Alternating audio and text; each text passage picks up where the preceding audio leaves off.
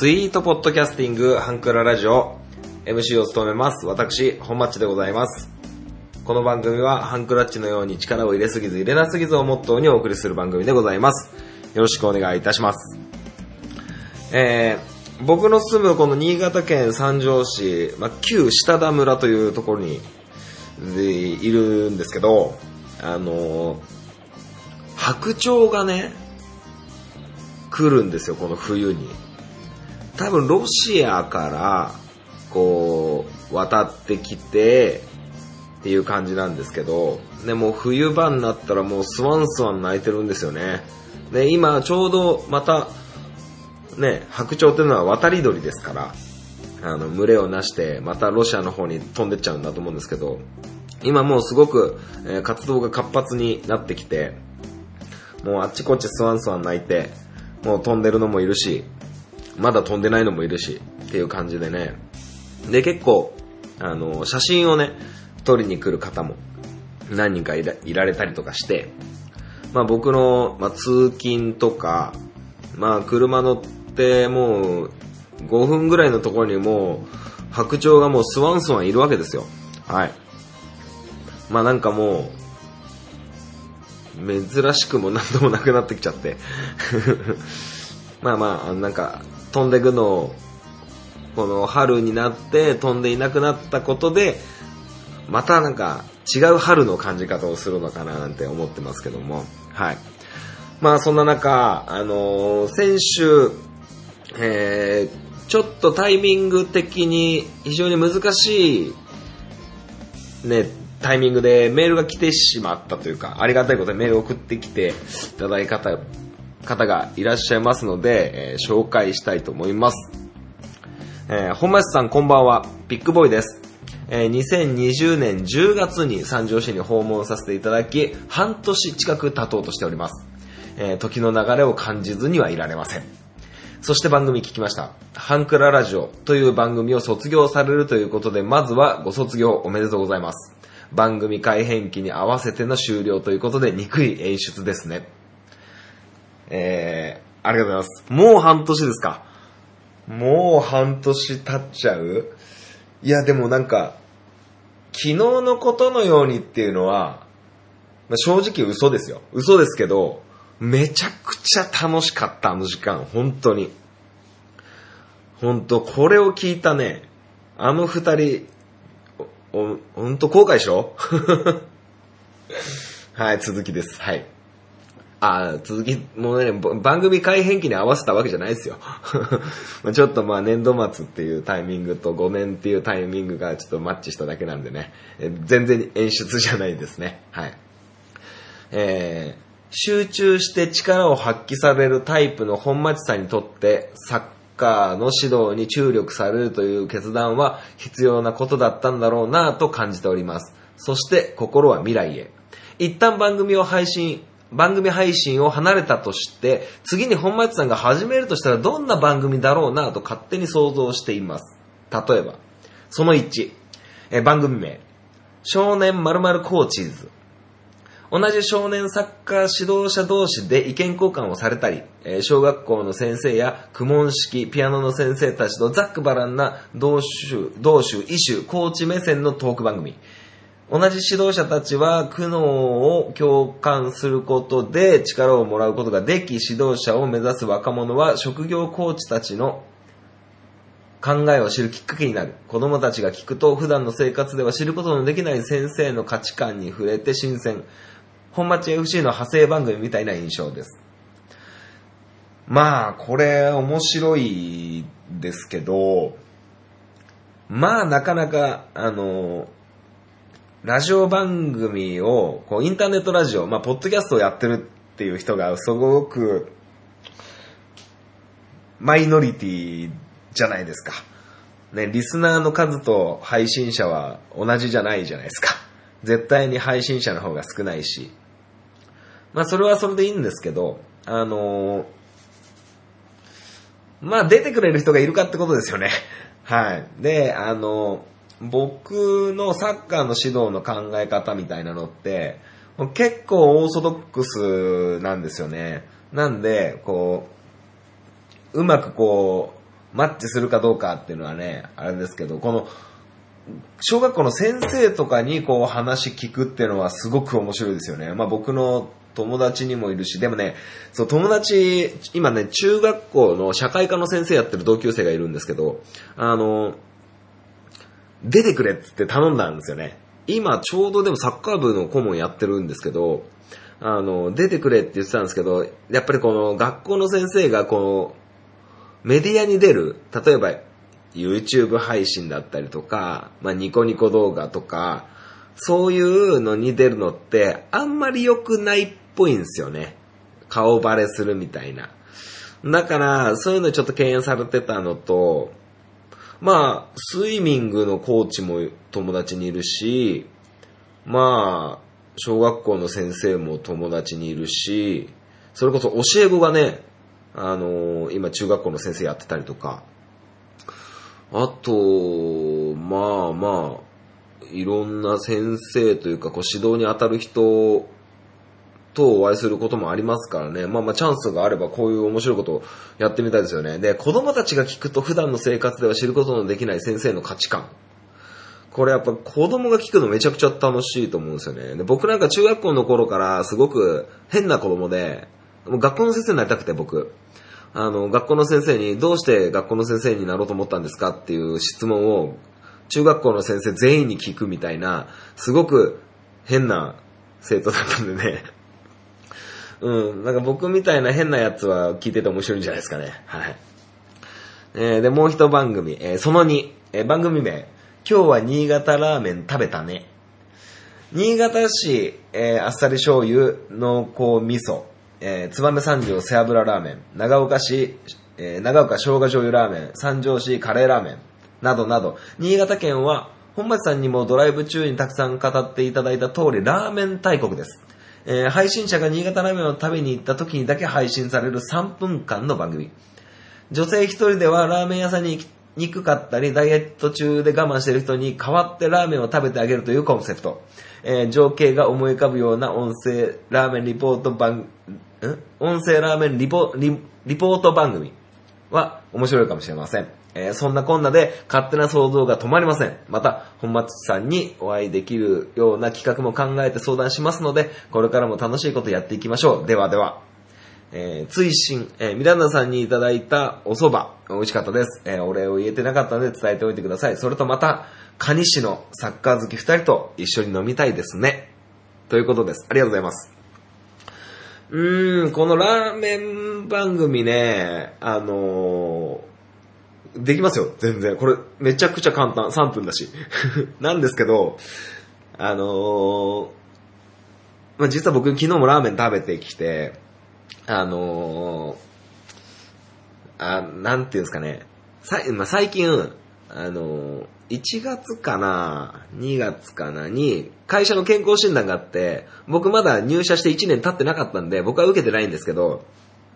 あのーまあ皆さんひどい結果で、で、たまたまこの1月から、あの新しく会社に入ってきた49歳の男性がですね、えー少し前に脳卒中で倒れられて、あのまあ無事、奥さんがすぐ見つけて救急車運んだんで、今こうして同じで外仕事、えー屋根に登ったりとか、えーいう仕事を一緒にさせてもらってるんですけど、あの、社会復帰されて、まあ、すげえ面白い人なんですけど、まあそういう人たちがいて、まあ、僕今34、えー今年で35になるんですけど、僕一番若いんですよ。ね、まあ、50歳、40代、50代がいて、30代僕だけで、あの、まあ、健康診断の再検査とかのいう話が今あって、あの、血圧の話とか、なんか病気の話とか、もうそんな話ばっかりなんですよ、今、会社で。で、もう塩分を控えなきゃいけないみたいな話になって、で、僕、お刺身食べるとき、両面にべったりお醤油つけるんですけど、あの、もうダメだよ、そういうの、とかになって、ラーメンも月に1回ぐらいしか食べちゃダメみたいな話になってて、今。まあまあ全然食べるんですけどね。全然食べるんですけど、ちょっとね、あの自分のね、健康のことをすごく今考え始めて、なんつうかな、こうお醤油の量とかね、ラーメン食べに行ってもスープは全部飲まないとか、そんなことに今結構気にしてて。はい。で、あの、サッカーのコーチをやってるんですけど、僕この番組でよく言うんですけど、サッカーのコーチって意外と運動不足。意外と。なんか、ね、こう、運動してるみたいな。僕なんか、月火水木金土日、えー全部活動があったとしても、月曜日と水曜日が練習、サッカーやらない日なんですけど、あの、週5回サッカーしてるっていう風に人に伝えると、めちゃくちゃ運動してるじゃんってなるんですけど、実際そのコーチの、あの、サッカーの、え場面って、まあ全然動かないんですよね。ま、全然動かないってな、っていうか、サッカーほど激しい運動してないんですよ。はい。だからね、もう運動不足と、その、血圧、塩分みたいなのすごく今気にしてて、だからね、このね、ラーメン食べた時にってなるともう、3分間番組を月に1本撮るか撮らないかみたいな感じになりかねないんでね、あの、まあまあすごく、あの、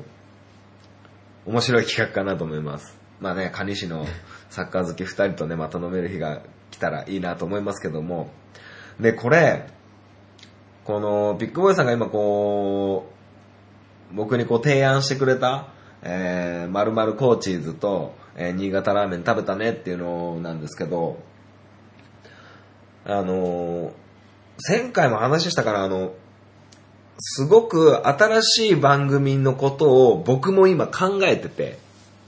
まあいつやれるかみたいなのは、全然このリスナーの方にお約束できないし、あの、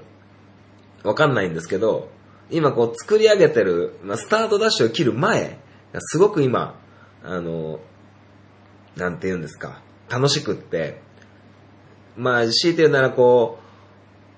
車を買い替えるタイミングで、中古車販売の雑誌見てる時みたいな。昔、ガラケーの時に、えーっと、まあ、僕ドコモなんですけど、ドコモの携帯電話をずっと使ってるんですけど、あー、なんか、N にしようかな、P にしようかな、SH にしようかな、SO にしようかな、みたいな、この機種にはこの機能があって、えー音が、こう、何和音もあってとか、この携帯はカメラがすごく良くってとか、すごく今考えて考えて、でも結局携帯なんか手にしてみたら、あの、日常生活になっちまいますから、あんまりなんですよね。で、車買っても、あの、自分の車になっちまったら、別にどうってことない、まあ、住めば都的な、えー感じだと僕は思ってて、考えてる時間が一番楽しい。だから今、新しい番組やるとしたらどんな感じかなっていうのをすごくこう考えてて、あの、今が一番楽しいかもしれない。まあある程度このラジオを5年間やってきて、なんとなくのこういうやり方とか、こういう風なことをしたら引きがあるかなとかっていうのを僕なりにこんなちっちゃい番組ですけど、このちっちゃい番組なりに、あの、なんとなくこう、やり方というか、こう、戦い方、このポッドキャストっていうのを、こう、盛り上げ方みたいなのが少し分かってきた状態で新しい番組、ハンクララジオ始めた時なんか、もう全然手探りのまんまやってましたから、だから、まあ、こうやってピックボーイさんだったり、BGM 作ってくれたチャンソエさんだったり、えーコーナーを提案してくれるトンボさんだったり、いろんな方にこう支えられながら、今こうしてあるわけで、でそういう、あの、自分一人だけで作り上げてるんじゃないっていうのが分かっていますし、またこう、番組が新しくできるとしたら、もちろん皆さんにこう、まあ、勝手にね、相談させていただいてこうかなとか思ってたりとか、いろいろ考えて、まあ、スタートダッシュ、まあ、切ってしまったら、どこまで、ね、使え、あのーどこまでこう止まらずにできるか、あの、息切れしないで走れるかっていうところが非常に難しくて、渋ちゃんみたいにね、こう、頭の体力とアイディアの体力みたいなのが、あのー僕はありませんから、ちょっとね、どういう風にしようかなとか思ってるんですけど、まあそれこそ、今後僕がもう結婚して2年経った ?1 年、まだ今年の11月で2年になるのか。だから1年とちょっと経ってて、1年と半年ぐらい経ってて、子供ができてみてなったら、子供の話もきっとするでしょうし、なんかね、こういろいろ考えることがいろいろあって、まあどうなるかなと思っているわけですよ。はい。いや、本当にね、非常にありがとうございます。こう、ピックさんとこう、やりとりしてるのがすげえ楽しいんですよ。あのね、あの、もちろん、こういうポッドキャストの世界に、こう、身を置いてるピックさんが身を置いてる別に喋り手、ね、MC とかパーソナリティなわけじゃないんですけど、まあ僕なんかよりもおしゃべりも上手だし、あの、企画の、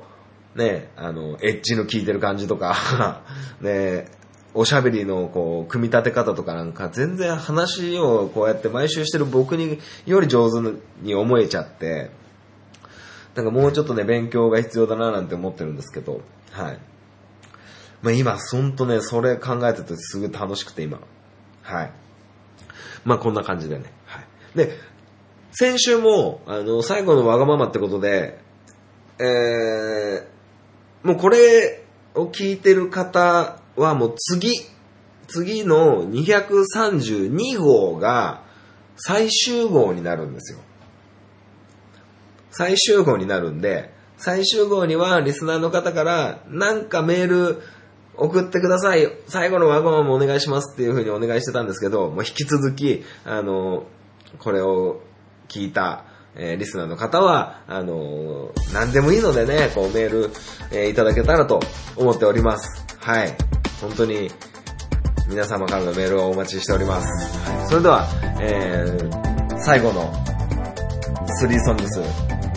いきたいと思います。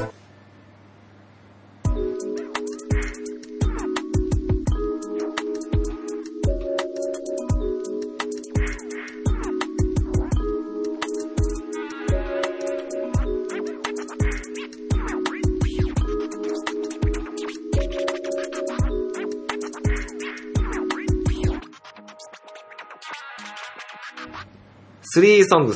このコーナーは、トンボ制作委員長がこの世に生み出した画期的なコーナーでございます。内容は、私本町があるアーティストを一組選んで、そのアーティストの楽曲を3曲、えー独断と偏見で紹介するというコーナーでございます。えー先週に引き続き、えー学生時代スペシャルということで、そしてこれが3 songs のラスト songs になります。えー小中高、先週、先々週と、小中高、小中とハマったアーティストを紹介してきたんですけど、今回は、えー高校の頃、まあ僕で言うと、2002年、3年、4年かな。僕が高校1年生の時に日韓ワールドカップがありましたからね、高校1年生の時ですね。はい。ちょっとメールが来て、すごく盛り上がってるので、早速紹介したいと思います。本町さんお疲れ様です。赤犬丼です。えー、スリーソングス最終回とのことで参加します。えーお題は何でしたっけ？小中高とモテない僕がモテたくて聴いていた曲でしたっけ？え？違う？いや、いいじってんな、おい。赤犬さん相変わらずいじってんな。えー小中高の思い出のアーティストでしたね。えー正確には今回は高校だと思いますが、せっかくなので、これなんだろう、なんて読むんだろう、まとめてかな。まとめて送りますね。長くなってしまったらすいません。まずは小学校。当時僕はあまり音楽を聴くタイプでもなく、ゲームばっかの子供時代でした。えそんな僕がモテたくて唯一買った CD が、アメリカのパンクロックバンド、グリーンデイの CD。えー将来有名になった時に初めて買った CD はとインタビューで聞かれたらグリーンデイですと答えたいがために買いました。えー今のところインタビューされたことがないのでこの場を借りて成仏させておきます。これ、初めて買った CD グリーンデイって答えたらめちゃかっこいいよね。めっちゃかっこいい。僕はスピッツなんで、まあ、成功してる方だと思いますけどね、僕は。はい。えー続きまして、えーっとね、えー次に中学校。この頃好きだった子がインディーズ好きで、彼女が聴いていたハイスタンダードの CD を少ない小遣いからやりくりして買ったのは良き思い出です。ハイスタンダードは先週トンボさんが取り上げていましたね。えージャパニーズパンクシーンの先駆者、 My First Kiss は今でもハイスタ版が一番好きですし、 Making the Road は今でも名盤です。 Making the Road はもう完璧っしょ。あれは完璧っしょ。もうファーストトラックからラストトラックまでも完璧。あれはもう、これもうトンボさんもうんうんうんってなってますよ。はい。えー次に高校、えー高校時代はインディーズが盛り上がっていた時代。えー、イナゴライダー、えーモンパチ、えーゴーイステ、えーブラフマン、どれも好きでしたが、当時好きだった子とカラオケに行った時に、彼女が歌ったエゴラッピンがめちゃくちゃ印象に残っています。聞いてもモテませんでした。おまけで大学。えー好きだった後輩の子が好きだった曲、ガガガスペシャルの卒業。夜な夜な絶叫するように歌いました。振られました。さて、これでわかることは、曲なんて何を聴いてもモテません。えー超絶歌唱力で歌えるならモテるかもしれませんが、好きな曲を聴きましょう。あ、でも、今挙げたアーティストや曲は今でも大好き、えーかつ素晴らしいアーティストなので誤解なきよう。以上、小中高のモテソングの3ソングスでした。えー本町さんの女の子を落とす勝負曲は何ですか？ということです。もう、赤犬丼さんのこのさ、メールの破壊力よ。いや、ほんと楽しい。えー、っとね、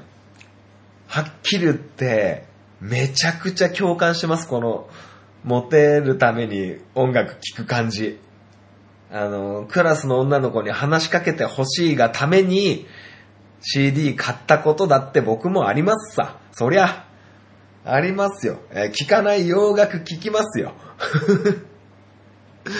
本当はアニソン聞きてえのに、なんかオタクみたいに、なんか、イン、なんかこいつ家で高校生にもなってアニメ聞いて、アニメ見てんのかよって思われたくないっていう感じで、こうなんかすごいしっとりしたこう大人のアーティストの曲とかを聞いてました、僕も。僕もモテませんでした。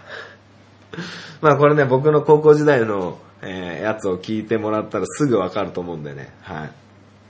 い。でもモテソングか。なんかカラオケで男の子に歌ってほしい曲みたいなのがある、ありますよね。うん。でもやっぱりこれ赤井さんも言った通り、歌でモテるってなったら上手じゃなきゃダメなんですよ。うん。ダメなんすよって思ってますよ。本当は違うんだろうけどね。うん。そうですね。なんだろう。まあ、ハイスター。そう。高校時代ね。だから、赤いどんさんと僕そこそこ一緒ぐらいなんじゃないかなって思ってて、僕高校入って、あの、好きなアーティストがちょっといなかった時期があって、本当音楽って面白いもんで、なんかこのアーティストを追いかけてる時間とか、歌番組、あ今週この番組になんとかが出るから絶対見なきゃとかっていう風に追いかけてる時間ってめちゃくちゃ楽しくて、それが僕一瞬なくなったんですよね。なくなって、あのー全然こう日常が面白くなくて、歌番組もちょっと見なくなったりとかするし、だから、無理やりにでも、このアーティストを追いかけようみたいなのが、を作ったのが僕、イナゴでしたね。でしたね、とか言って、イナゴの CD 買いましたもんね。はい。だから僕も高校の時イナゴを買ったから、あのあれですよね。同じ同士ぐらいなのかな、赤井戸さんと僕。まあ、イナゴと、あれですよ。シャカラビッツ。シャカラビッツとかね、村正？村正はちょっと先？とかね、そういう、そういうガン聞いてましたよ。はい。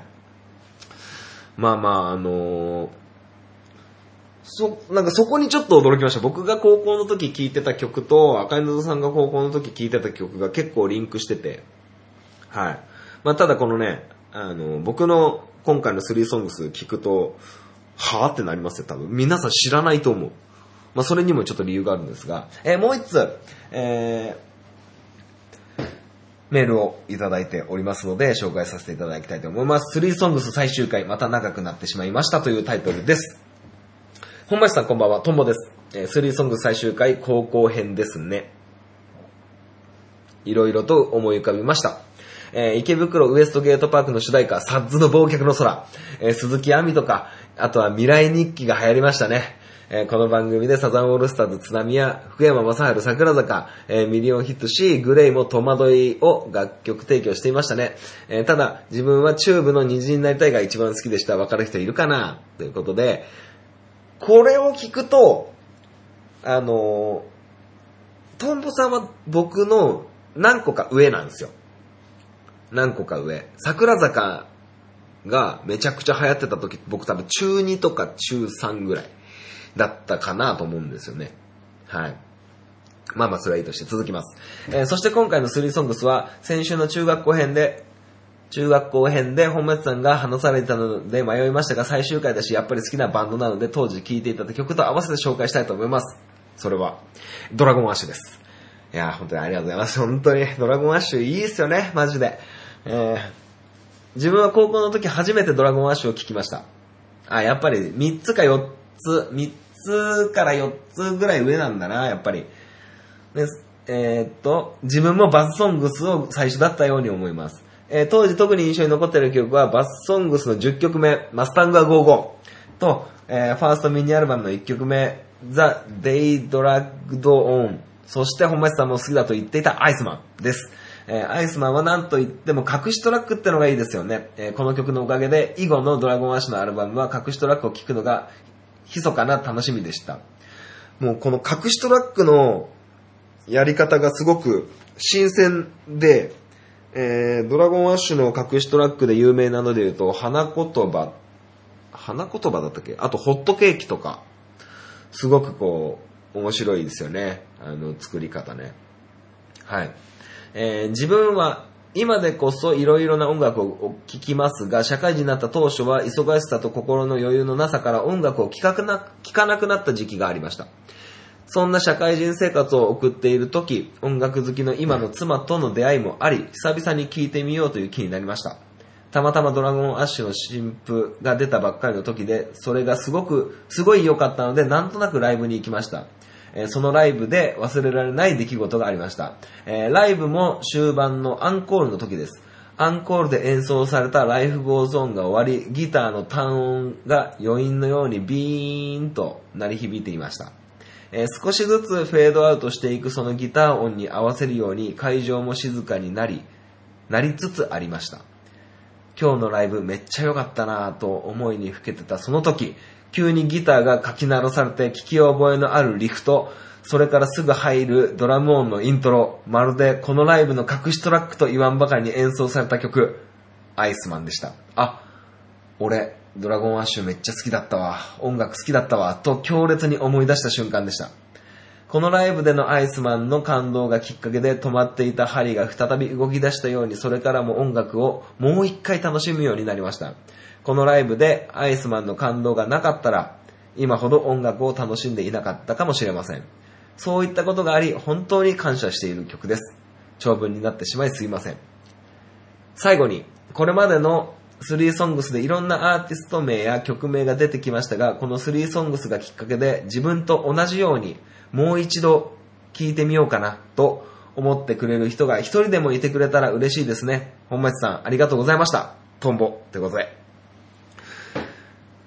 いや、こ、この、いや、本当にトンボさんには感謝してもしきれないです、本当に。この、アッシュのライブのこの演出は、まあ、痺れますよね。この隠しトラックに似せて、終わったと思わせといて、ででででって始まる感じ。これは、これは、好きになるっしょ。うん。でね、僕ね、 Dragon Ash のね、 Life Goes On を歌ってる降谷さんがめちゃくちゃ好きなんですよ。あのなんかこう、ふわふわしてる佇まいで、こう、歌ってる感じめちゃかっこよくて。でもね、ドラゴンアッシュの歌って、カラオケで歌えないんですよね。あれはほんとね、でラップってすごく難しくて、いやこ、この、やっぱライブっていいですよね。今ね、コロナでどうしてもそういうのがあんまりこうできないから、あれですけど、僕も何年前かな、5年以上前になるかな、あの、ミスターチルドレンの、みかんというアルバムがあるんですけど、みかんっていうアルバムかな？みかんっていうライブツアーかな？みかんっていう歌があったんだな。で、あの新潟県の、えービッグスワンというサッカースタジアムで、えーライブがある。それはもう真夏、8月の初旬だったと思うんですけど、すっげえ楽しくて、やっぱりこの、ライブででもね、このミスターチルドレンのライブ見に行ってるんですけど、僕スタンドだったんで、もう桜井さん豆粒にしか見えないんですよ。いや、でもね、どんなに遠くても直接好きなアーティストの歌を聴くって、やっぱ痺れますよ。本当に。まあまあそんな感じ。やっぱライブ行きてっすよね。本当に。僕今行きたいアーティストで言うと、まあミスターチルドレンももちろんそうだし、えー、ちょっとね、ドラゴンアッシュに関しては予習と復習が必要になってくるんで、ちょっと、あの、頑張んないといけないんですけど、あとは、世界の終わりとか、えー、バンプもそうだし、僕、この番組で言ったかな、ユニゾンスクエアガーデンめっちゃ好きで、今。って言っても、あんまり最近の曲は知らなくて、あの、インビシブルセンセーションとか、ああの、シュガーソングとビターステップとか、そんぐらいの頃のやつを聞いてるんですけど、いや、ライブほんと行きたくなりますね、こういう話聞くとね。はい。ああ、もうだいぶ、えー、お二人のメールで時間が経ってしまいました。本当にありがとうございます。じゃあ僕の高校時代ハマったアーティストなんですけど、これね、あの、ちょっといろいろ理由があって、3組いるんですけど、最後を紹介する3組、3組目がちょっと、あの、おやおや？ってなっちゃうかもしれないんですけど、え一つは、えーシャチっていうパンクロックバンドがあって、今もう解散してるんですけど、これには非常にこう思い出があってですね、えー3人組のバンドなんですけど、えー僕が高校1年生の時に、ま、知り合いのおじさん、えっ、と、中学校の頃の、えー中学校の用務員さんとサッカーで仲良くなって、僕は高校行ってからも中学校にサッカーを教えに行ってたんですよ、一個下の後輩を。で、その時に、こう、まあ、いろいろ話してて、僕が高校1年の夏休みの時に、その、用務員さんが、えー何泊かで佐渡に行くということで、えー僕も親戚が佐渡にいるんで、あ、俺も一緒に行きたいみたいな話してて、で、そういう風に一緒に行くことになったんですよ。で、行って何すっかって言ったら、その、東京の小学校、中学校とかの人たちが、こう、夏休みだけ、こう、集まる、なんか、なんていうんですか、フリースクールっていうんですかね。なんかこう、自然を体験するために、その1ヶ月間の、なんか合宿っていうか下宿みたいな、そういうところにもともとその用務員さんが勤めてて、まあまあ何十年も前、その当時からも何十年も前なんですけど、あの、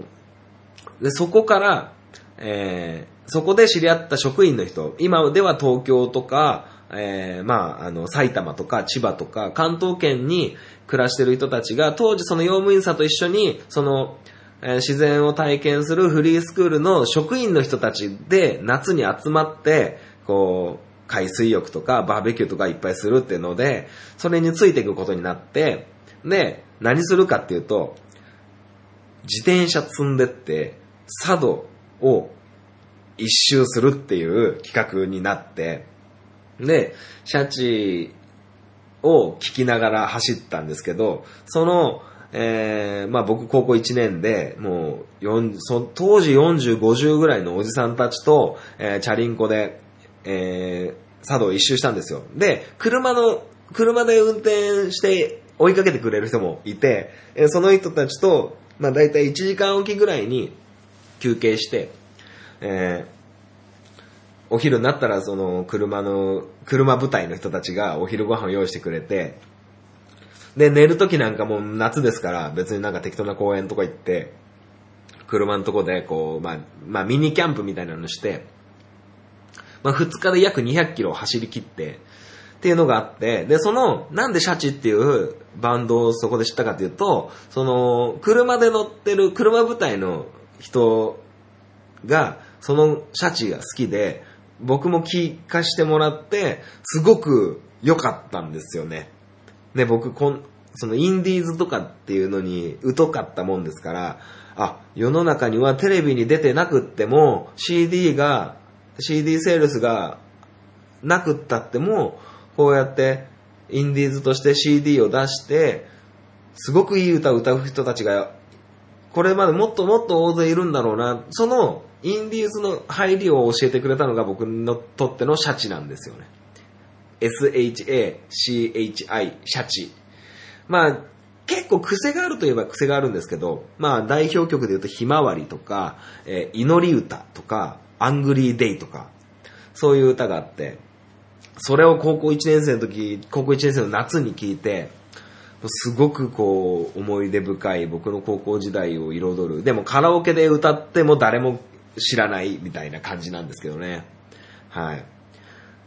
そんなシャチでございました。一組目ね。トンボさんも赤い布さんもシャチ知ってたかな？わかんないけど。で、もう一組は、ヘビーヒッターっていう、えー、っとね、J-POP とかアニメソングをパンクにカバーして歌う人たちなんですよ。で、このヘビーヒッターっていう人たちは、あのーまあ、アルバム出してて、その、アルバムのこのジャケットの絵が、あのーみ、水島真司先生、あの、ドカベンとかの、を描いてる、アブさんとか描いてる人が CD ジャケットを描いてるんですよ。で、思いっきしいわきみたいな人とかも映ってたりするんですよね。山田太郎的な人たちとか。映ってて、なんかドラマドパンク甲子園とか、アニメドパンク甲子園とかそういうタイトルで、あの、CD が出てて、で、そのアニメドパンクだったらアニメの曲をパンク調に、あの、カバーしてる歌があって、で、そこで、あの、アニメの歌って言えば、まあ僕からしたらドラゴンボールとかドラえもんとかクレヨンしんちゃんとかそういう感じだったんですけど、いつも何度でもっていう歌、わかります？どのアニメかわかります？わかりますよね？あの、千と千尋の神隠しの、呼んでいる胸ののやつですよ。あれがドパンク調になってる歌とか、もう、もう極、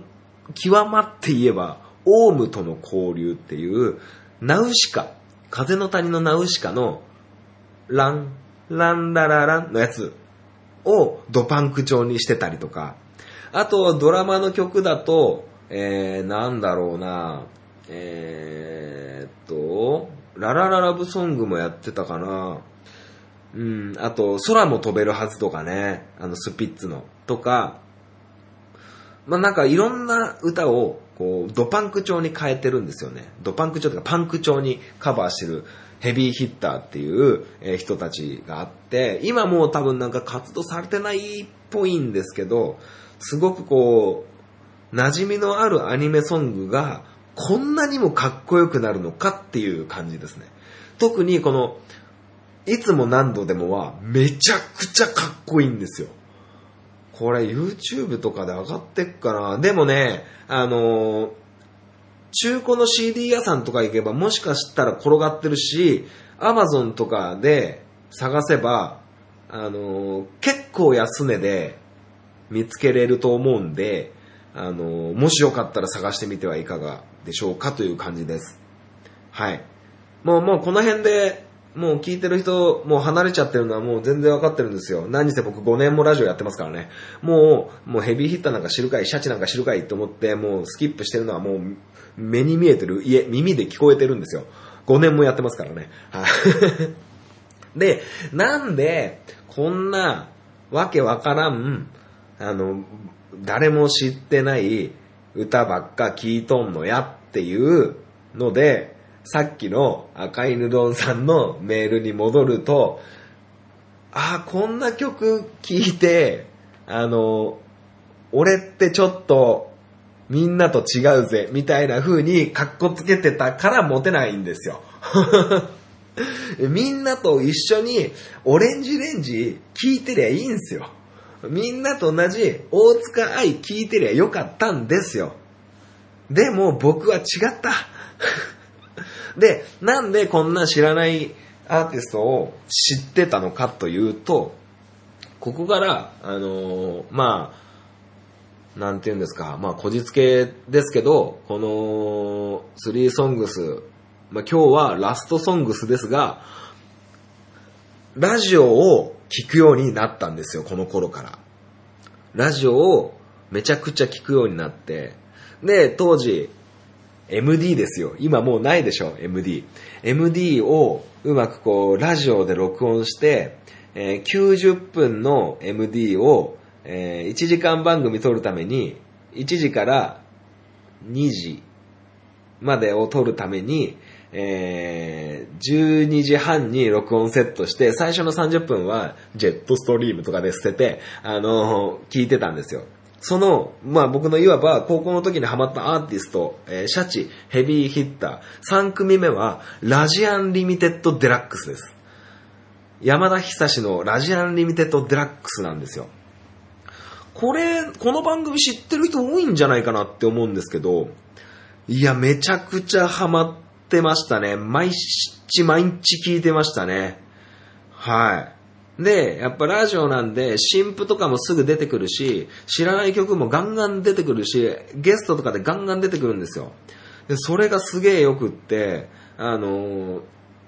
あれなんていうアーティストだっけ ?Nobody Knows 心躍るとか。あれも僕ラジアンで初めて会ったし、あとね、サイレントムービーっていう曲歌ってる人たち誰だったかな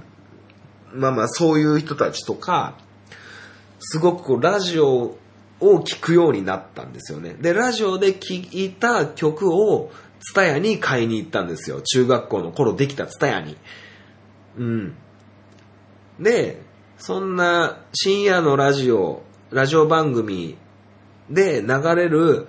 誰も知らない、まだ世にできってないアーティストの曲なんて、ツタヤに置いてあるわけはねえんですよ。だから、注文するんですよね。発注をかけるんですよね。はい。京阪ガールとか、あとそうだな、誰がいたかな。まあまあ、あの、ヤコゼンとかね。あとソッフェとか。今もう SOFFetなんかもみんな知ってんのかな。 SOFFetとか、すごくこう、ラジオを聞くようになったんですよね。だから、赤犬ドンさんと同じようにって言ったらダメですけど、モテませんでしたね。はい。全然モテませんでしたね。はい。でね、僕ね、これ余談ですけどね、ラジアンリミテッドデラックスね、2回ほど出てるんですよ。電話で。当時高校生ですよね。はい。ね、高校の、あのー同じクラスの陸上部の友達と MD を、こう、録音したやつを、こう、お互い交換しながら、あ先週、あ、今日聞いたとか言って言ったら、いや、もう寝ちゃったわ、とか言って録音してね、とか言って、マジかよ、みたいな、あのまるで、渋ちゃんと、塩鳥くんの話みたいな感じのことを、マジでやってたんですよ、僕も。で、トッキンマッシュの渋ちゃんのラジオ、当時中学校、高校の頃のラジオの話みたいなことを全く同じことを僕もしてて、まあまあそういう感じの高校時代でしたね。はい。なんか線が繋がりました。僕、こういうラジ、あの、感じで音楽聴くようになって、で、そのラジアンリミテッドも高校出た時からはもう結構聴けなくなっちゃって、で、そこからは、アルバイトの先輩とみんなでカラオケ行った時に出会ったのが、 Dragon Ash の弟分、 Possibility なんですよ。僕が一番人生で楽しかったであろう19、20歳ぐらいの頃、ポッシビリティというバンドに出会って、もうそっからはもうポッシビリティばっかり。ね。そんな感じの、えー、なんて言うんですか、高校時代、青春時代でございました。はい。どうでしょうか、このラストソングス、えー、もう、このね、コーナーだけでね、30分近く話してますよ。はい。盛り上がってるかなと思って、えー、なんか、思い出話をし始めたらやっぱりこんな感じになっちまいますね。はい。いやー、本当に、この、ハンクララジオの、この、5年の歴史の、この、下半期を大きく支えてくれたこの、えー、スリーソングス。そしてその制作委員長のトンボさん。本当にありがとうございました。また、ね、さっきのビッグボーイさんのメールの続きじゃないですけど、なんかこう、新しい番組始めるみたいになった時には、えー、トンボさんになんかこう、うまいこと、あの、ね、えー、協力してもらえたらなと、本当に思っております。本当に長い間ありがとうございました。そして、えー、Spotify の方でも、えー、この、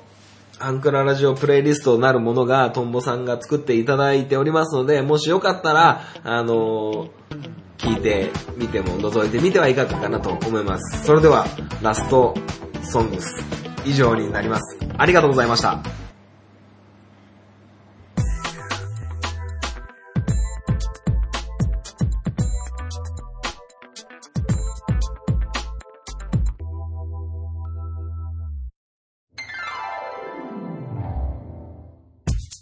ハンクララジオでは皆様からのご意見、ご感想をお待ちしております。メールアドレスは、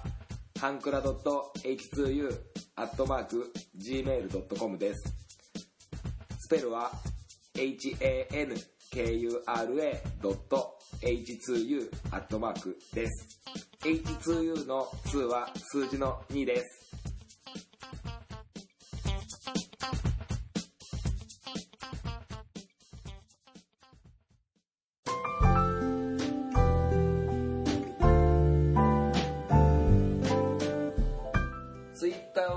方は DM でもご意見、ご感想をお待ちしております。ハンクララジオで検索してみてください。ハッシュタグ、ハンクララジオでのツイートもお待ちしております。ハンクラはひらがな、ラジオはカタカナです。みんなでフォローして盛り上げていきましょう。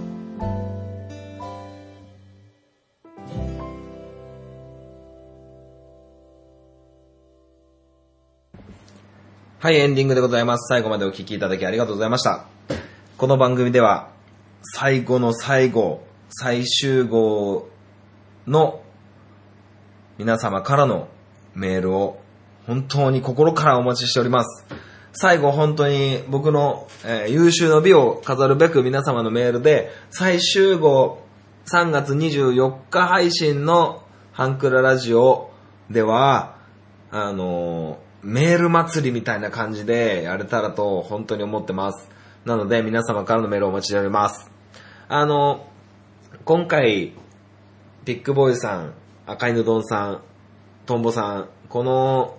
お三方のリスナーさんからのメールが来て、個人的にはすごく大ボリュームになったななんて思ってるんですけど、